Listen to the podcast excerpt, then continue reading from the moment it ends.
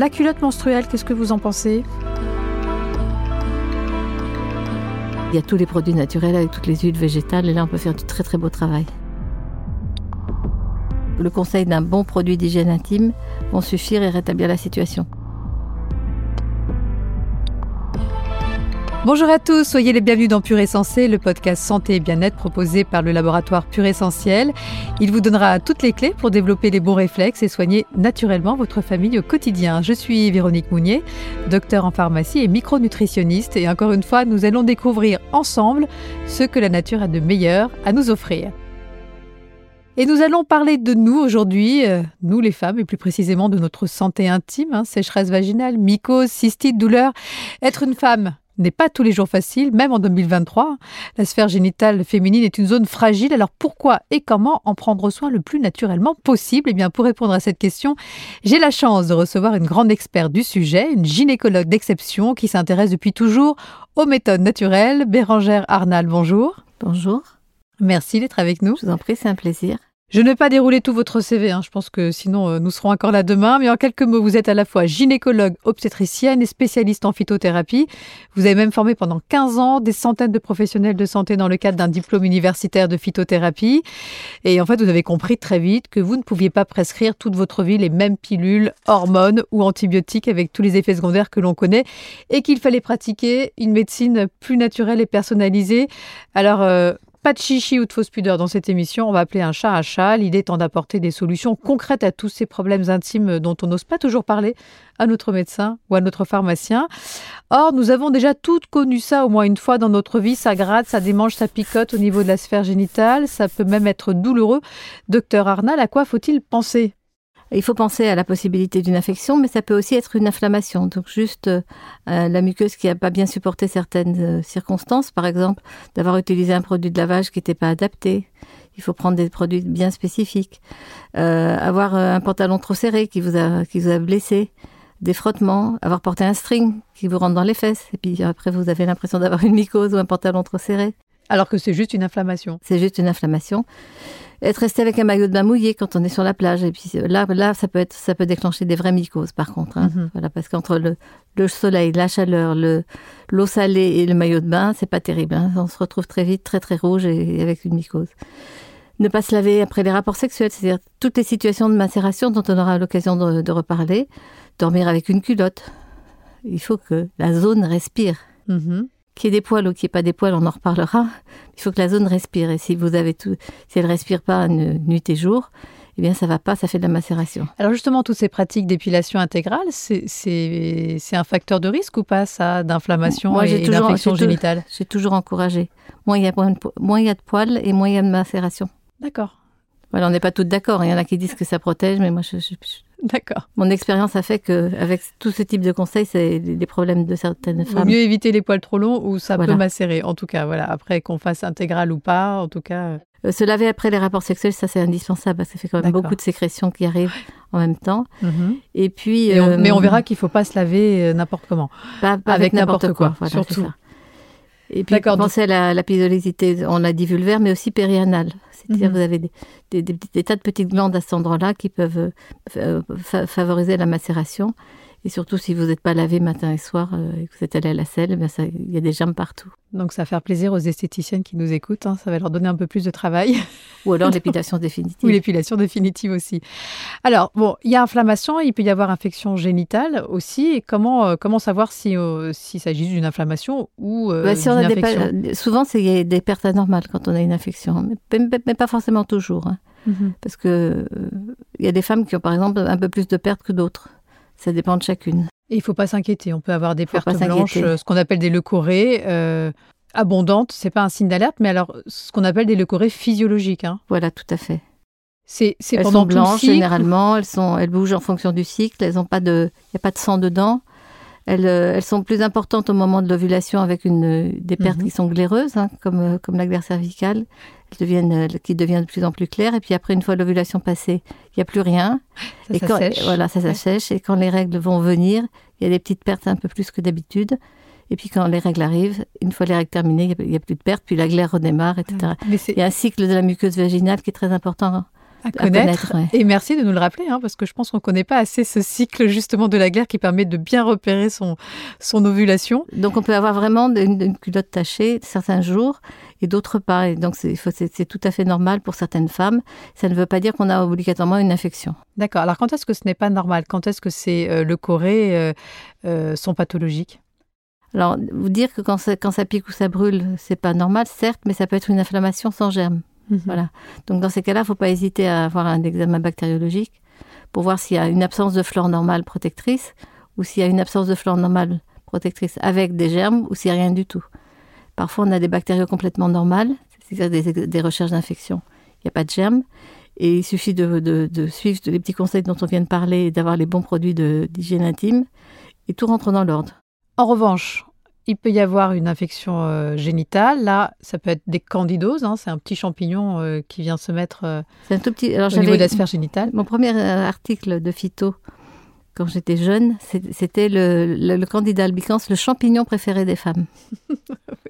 Parce que les, je ne sais pas si on l'aime beaucoup celui-là, mais cette mycose, elle, aime bien le côté acide, chaud du, vagin. Elle y, est, très bien, elle se développe très bien. Mais elle fait partie de la flore normale en petite quantité, mhm. comme les, germes qui donnent la, vaginose. il y en a un petit peu euh, de façon naturelle dans les pertes sans infection. Et quels sont les signes typiques d'une candidose vulvo-vaginale? Typique, ben c'est assez insupportable. Hein. Ça gratte, ça pique, ça brûle, les rapports sont impossibles, la muqueuse est rouge, il y a des pertes comme du lait caillé une vraie mycose, ça se, reconnaît mhm. très facilement. Donc ça, c'est la mycose. Et puis il peut aussi y avoir des bactéries qui vont se développer de façon anormale euh, Alors, des bactéries, au niveau du vagin. Et là, on parle de vaginose bactérienne. Voilà, les vaginoses bactériennes, elles vont donner des mauvaises odeurs. Donc dès mhm. qu'il y a une mauvaise odeur, c'est quelque chose qui ne va pas. Hein.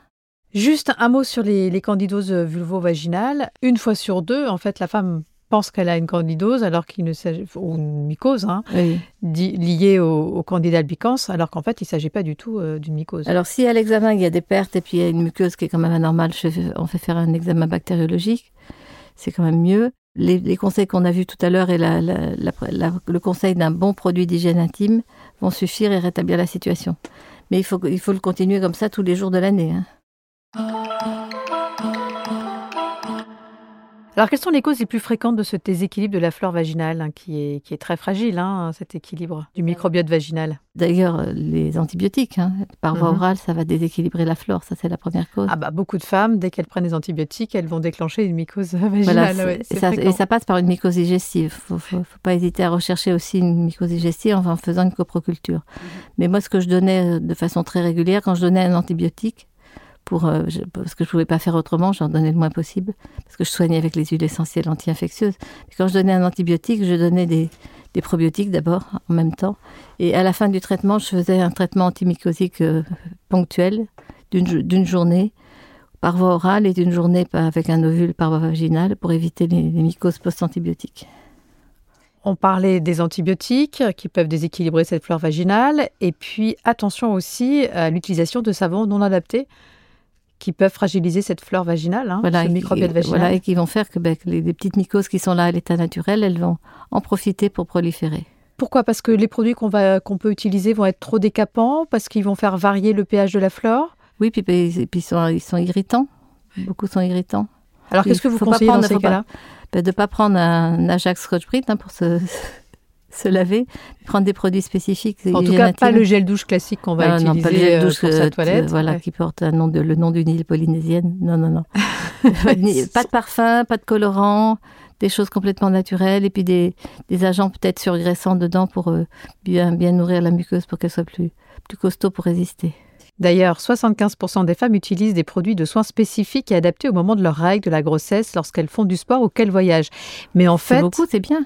Oui, c'est bien, mais en fait, il faudrait utiliser euh, des produits de soins spécifiques tout le temps et pas seulement en période de règles ou de grossesse. Par exemple, si on veut limiter les risques d'infection vaginale, mais, mais comment bien les utiliser et à quelle fréquence? Alors, vraiment, vous allez dire que je suis un peu maniaque, mais pour moi, c'est au moins matin et soir. Enfin, c'est mhm. matin et soir. deux fois par jour. Voilà. Et puis, euh, avant les rapports, parce que avoir un rapport alors qu'on a toute la journée derrière soi, c'est quand même pas terrible. Avant les rapports, monsieur et madame, et il est dit dans, dans certains articles qu'il faut aller jusqu'à le nettoyage de l'anus, parce qu'en en quelques minutes, les germes partent de, l'anus et arrivent au niveau de la vulve. Il y a un réservoir de lactobacille qui est la fleur normale du vagin. Il y a un réservoir dans l'ampoule rectale. Et si vous avez une petite fille, il faut lui apprendre aussi le plus tôt possible voilà, à se laver avec la main. Parce que le gant, sauf si vous changez de gant à chaque fois, le gant c'est plein de germes en quelques, en quelques minutes. Est-ce qu'il y a d'autres pratiques à éviter en dehors du gant de toilette? De, Éviter par exemple de se laver à l'intérieur du vagin Oui, ça c'est évident. Il ne faut pas mettre de produits chimiques euh, même ou de produits naturels euh, comme des huiles essentielles pures dans le vagin, ça ne va pas du tout. Et puis, rappelons que le vagin est auto-nettoyant. Hein. C'est comme un four à. Il n'y a pas besoin de faire des douches vaginales, on est d'accord Pas du tout. Pas du tout besoin. Si on parle d'hygiène, on l'a dit deux fois par jour euh, ou quatre fois par jour, etc. Euh, mais un excès d'hygiène, ça peut être problématique aussi? Oui, bien sûr, ça, ça fragilise la muqueuse. Donc on se lave avec la main et de façon externe. Il faut bien penser aux régions du périnée, aux régions anales et aux plis inguinaux. On, on rince bien, ça c'est important, et on, et on sèche bien en tamponnant. D'accord. Est-ce que en période de règles, euh, il faut modifier ses habitudes en matière d'hygiène ou... Oui, mais ne, serait-ce que se rincer au cours de la journée si, si vraiment il y a beaucoup de sang sur des protège-slips ou sur des, des serviettes hygiéniques et les changer de façon très régulière. Alors justement, on a à ce sujet une question de la communauté pure essentielle. Je me demandais, en période de règles, qu'est-ce que vous recommandez entre euh, les tampons, les serviettes hygiéniques, les culottes menstruelles ou encore même les protège-slips il faut, à mon avis, il faut alterner. Parce que si vous mettez des protège-slips toute la journée, ça va finir par vous piquer. Mhm. Donc, vous pouvez mettre un protège-slip. Le coup d'après, vous mettez un tampon, un petit tampon. Il n'y a pas forcément besoin de mettre des gros, gros tampons. Et après, mais, mais, si on a des règles très abondantes, ah, il faut le protège-slip, euh, ah, ça, ne va pas suffire, on est d'accord. Mais ne pas porter des protège-slips toute l'année, même si on a des petites leucorrhées non, il faut Pas, parce que c'est très irritant. S'il est leucorrhées dérange, ben, il faut faire, faire un prélèvement pour être sûr qu'il n'y a pas d'infection. Et s'il n'y en a pas, ben, il faut, apprendre à vivre avec. Et bien, et généralement, quand même, en suivant tous les conseils qu'on a donnés tout à l'heure, on arrive à rétablir la situation. Sauf s'il y a un truc qui s'appelle un ectropion, c'est-à-dire une zone au niveau du col qui sécrète plus de, d'un produit glaireux et, et, qui donne plus de pertes. Pour ça, bon, si vraiment on est trop gêné, on peut le cautériser. Alors, parlons maintenant des protections internes, des tampons hygiéniques. Quels sont les bons réflexes à avoir? Les changer tous les 3-4 heures, maximum 6 heures. Et puis, moi, ce que je trouve, c'est qu'il faut alterner, parce qu'il faut alterner tampons, serviettes, ou, tampons ou, coupe, menstruelle. Hein. Mhm. Et serviettes, de ne pas mettre tampon sur tampon pour pas trop assécher la, la, muqueuse vaginale. Et quand vous retirez un tampon, si ça fait ça veut dire que le tampon, il, il, est sur une muqueuse très sèche et que c'est pas forcément une bonne chose pour la muqueuse vaginale. Donc, à ce moment-là, il faut passer au protège-slip. D'accord quand ça fait un petit bruit comme ça, quand ça crisse. On a tous eu ça. Hein. Votre muqueuse ne supporte plus les tampons, il faut passer à une serviette. D'accord, ça c'est un bon, euh, c'est un bon repère. Et sachez qu'il existe aussi en pharmacie des tampons enrichis en probiotiques. Oui. C'est plutôt une, une bonne décision. Positive, bien sûr, c'est vachement bien. C'est-à-dire que voilà, s'il y a une inflammation régulière pendant la période des règles, euh, voilà, on, met les tampons avec, avec les probiotiques dedans. La culotte menstruelle, qu'est-ce que vous en pensez? Dans le principe, je trouve ça super, mais le problème, c'est que si elle n'était pas noire ou bleue, serait, serait, il y aurait du vieux sang sur la culotte blanche. Moi, je trouve ça, ça je trouve que c'est sale. ça me dérange. D'accord. Je suis peut-être trop maniaque. Hein. Non si vous les lavez, bien sûr, elles, vont, elles sont noires ou bleues, donc vous ne verrez rien. Mais si vous passiez à des culottes blanches, ça serait bah. Oui, parce qu'on peut pas. Euh, peut pas éviter que. mais non. Sinon, c'est vachement pratique pour certaines. Il hein. ne faut pas avoir les règles trop trop abondantes. Mhm. Dans la des règles normales, on peut le faire en, en, début de règle et en fin de règle.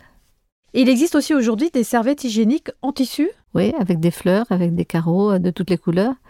Mais qui sont euh, lavables en fait, c'est ça Qui sont lavables. D'accord. Il y a des sites particuliers qui ont démarré ça. Mais là, il y a des taches de sang aussi, ça va ben, psychologiquement. mais là, on les voit, donc, donc non, ça me plaît pas s'il y a des taches, mais on les voit et on, peut savoir où est-ce qu'on va nettoyer plus particulièrement. Et en les changeant de façon très régulière, on, ben, on en achète d'autres, on les jette et on en achète d'autres, mais pas à chaque fois, hein, parce que ça finit par coûter cher. Ben, c'est ça, oui. Mais c'est mignon, quand vous avez des petites jeunes filles, on leur dit, tu vas avoir des serviettes avec des carreaux bleus et blancs ou, ou du Liberty, elles sont, elles sont contentes.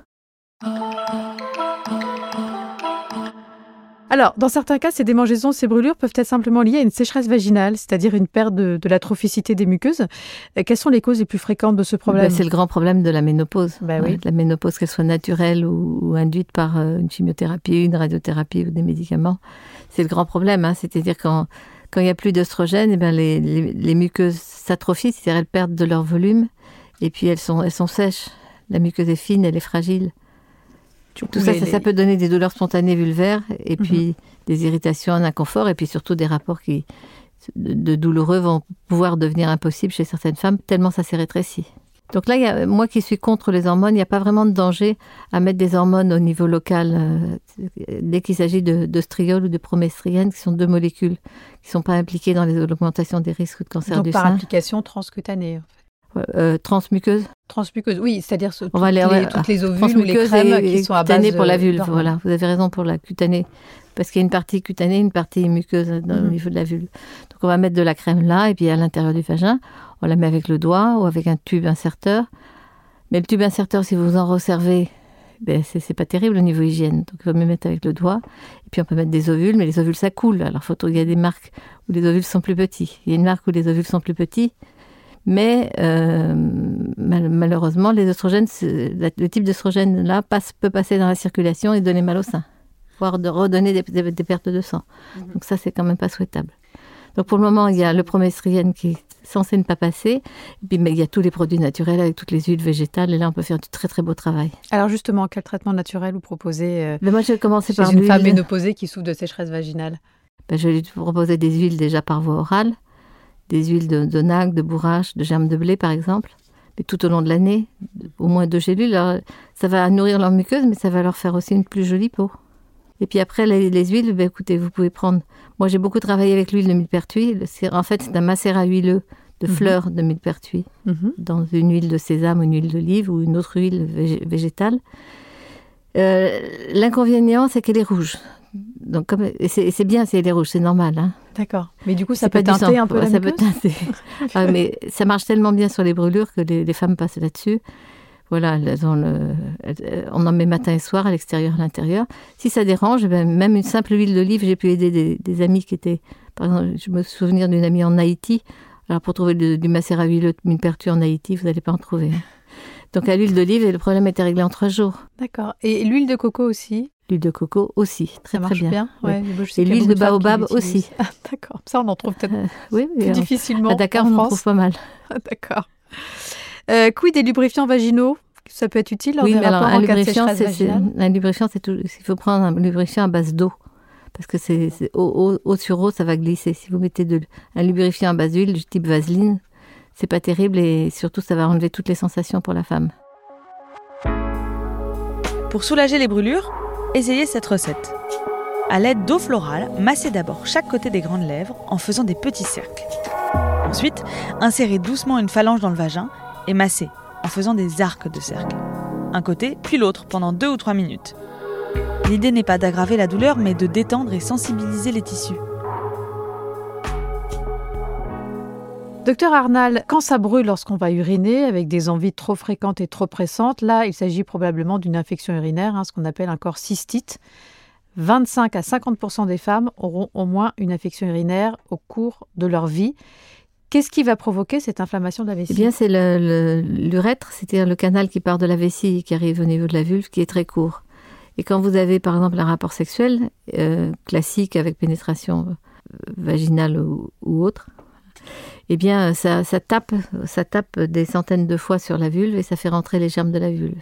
D'accord, donc attention dans l'urètre, dans la vessie. Et Attention à certaines pratiques sexuelles, euh, notamment le sexe anal, qui, qui qui peut favoriser les infections urinaires? Oui, pas forcément. je, ne pense pas. La réflexion, je pense pas, parce que c'est tous les mêmes germes qui se mélangent au niveau de la vulve, qui, ceux qui viennent de l'anus, ceux qui viennent du vagin. D'accord, mais il vaut mieux éviter quand même de faire euh, devant, derrière, devant. devant. derrière, voilà. D'accord. On euh, fait devant, derrière, mais on ne revient pas devant. Euh, donc dans la vessie, il fait chaud et humide, alors les, germes arrivent et, ils vont proliférer. Donc déjà, la première chose, c'est de dire, ben, vous avez fini d'avoir un rapport sexuel, vous ne levez pas à toute allure vous attendez d'autres quelques minutes, et puis vous allez uriner. Et il faut pas tarder quand même. Hein. faut pas tarder parce qu'on n'attend pas 10 minutes, un quart d'heure. Non, non. On fait pas le gros câlin et se rendormir jusqu'au lendemain bah, matin. On retourne, on va, on va uriner, puis on peut retourner faire le câlin. On, va uriner et puis on en profite pour se laver. Et si ça, et si ça brûle, et eh là on peut remettre de l'huile de millepertuis. D'accord. Et ça c'est absolument extraordinaire. En 10 minutes, il n'y a plus de douleur. Huile de millepertuis, alors ça. L'huile, toujours le macérat huileux de ah millepertuis. Ça, je, pourrais toujours en avoir sous la main.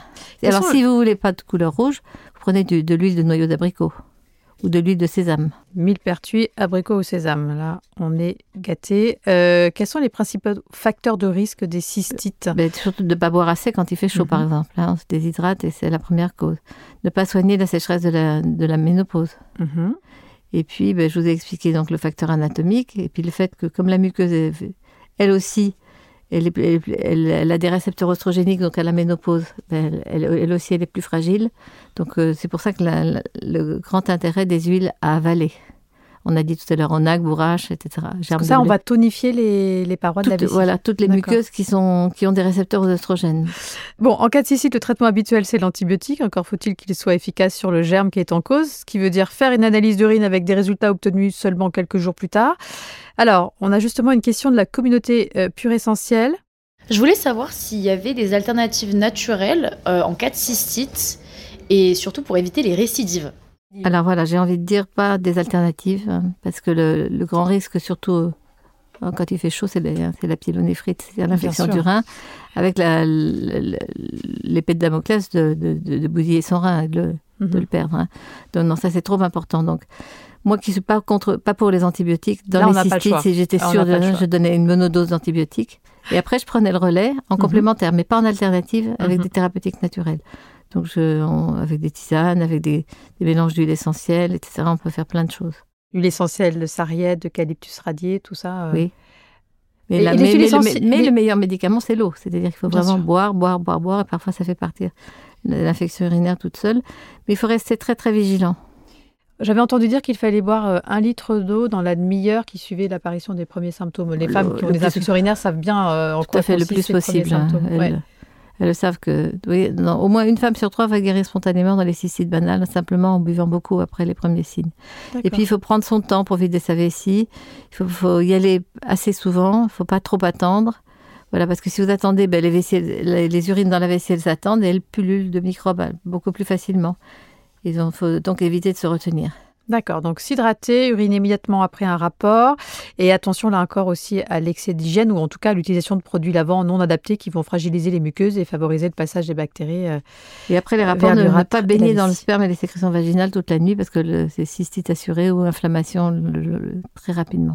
Donc, on souvent fait une petite toilette juste après, juste même si euh, parfois certaines femmes n'aiment pas, n'aiment pas, elles ont envie de même si, elles ont, même si elles ont envie d'avoir un bébé, ben, elles, attendent une heure et puis au bout d'une heure, elles vont la faire juste à l'extérieur. Ouais, c'est souvent pour ça d'ailleurs pour pas mettre pas se laver juste après un rapport. Voilà, et si elles veulent pas mettre de savon particulier, au moins à l'eau, mais que, que ça baigne pas, que ça masse. Tout ça, ça les ensemble. on les rassure, on peut le faire. Elles peuvent faire une toilette juste après, euh, ça les empêchera pas de tomber enceinte. On est bien d'accord. Et puis, il peut m'arriver de, de, conseiller, je le conseille toujours, de mettre un ovule de probiotique vaginal dans le vagin après le rapport sexuel pour éviter. Et de lutter contre la sécheresse vaginale, parce que beaucoup de femmes à la ménopause euh, vont avoir un peu des, des cystites euh, à répétition. Merci beaucoup Bérangère pour cette plongée passionnante et sans tabou au sein de notre intimité, pour toutes ces solutions euh, très concrètes que vous nous avez apportées. Avant de se quitter, je vous propose tout de suite de retrouver la capsule pure essentielle présentée par Sophie Bach, docteur en pharmacie et responsable formation France du laboratoire Pure Essentiel. Eh bien, comme nous l'avons abordé tout au long de ce podcast, les petits désagréments intimes font malheureusement partie intégrante de la vie d'une femme.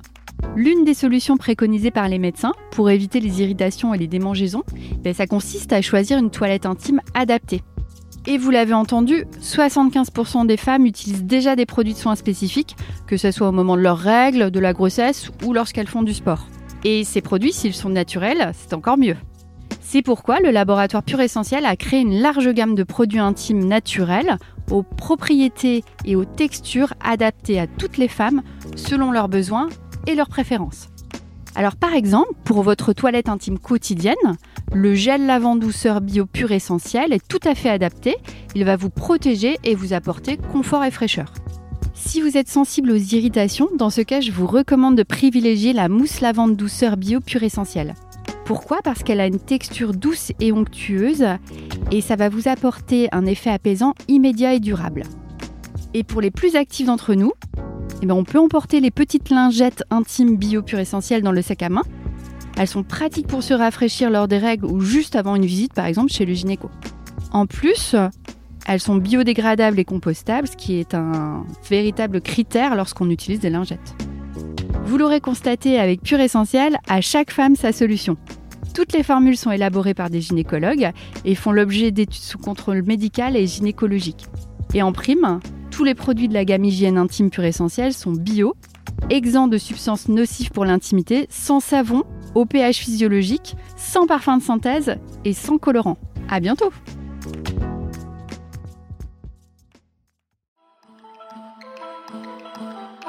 Chère Bérangère, merci encore euh, d'avoir abordé toutes ces questions avec autant de délicatesse, de professionnalisme et, d'humour aussi. Hein. Ça permet de dédramatiser toutes ces questions que l'on n'ose pas toujours aborder. Nous aurons le plaisir de vous retrouver très prochainement pour la suite de notre exploration de la santé intime des femmes. Nous parlerons cette fois syndrome prémenstruel et règles douloureuses. Donc n'hésitez pas à nous poser dès maintenant toutes vos questions sur le sujet. Comme vous l'avez vu, nos experts sont là pour vous répondre. D'ici là, prenez soin de vous.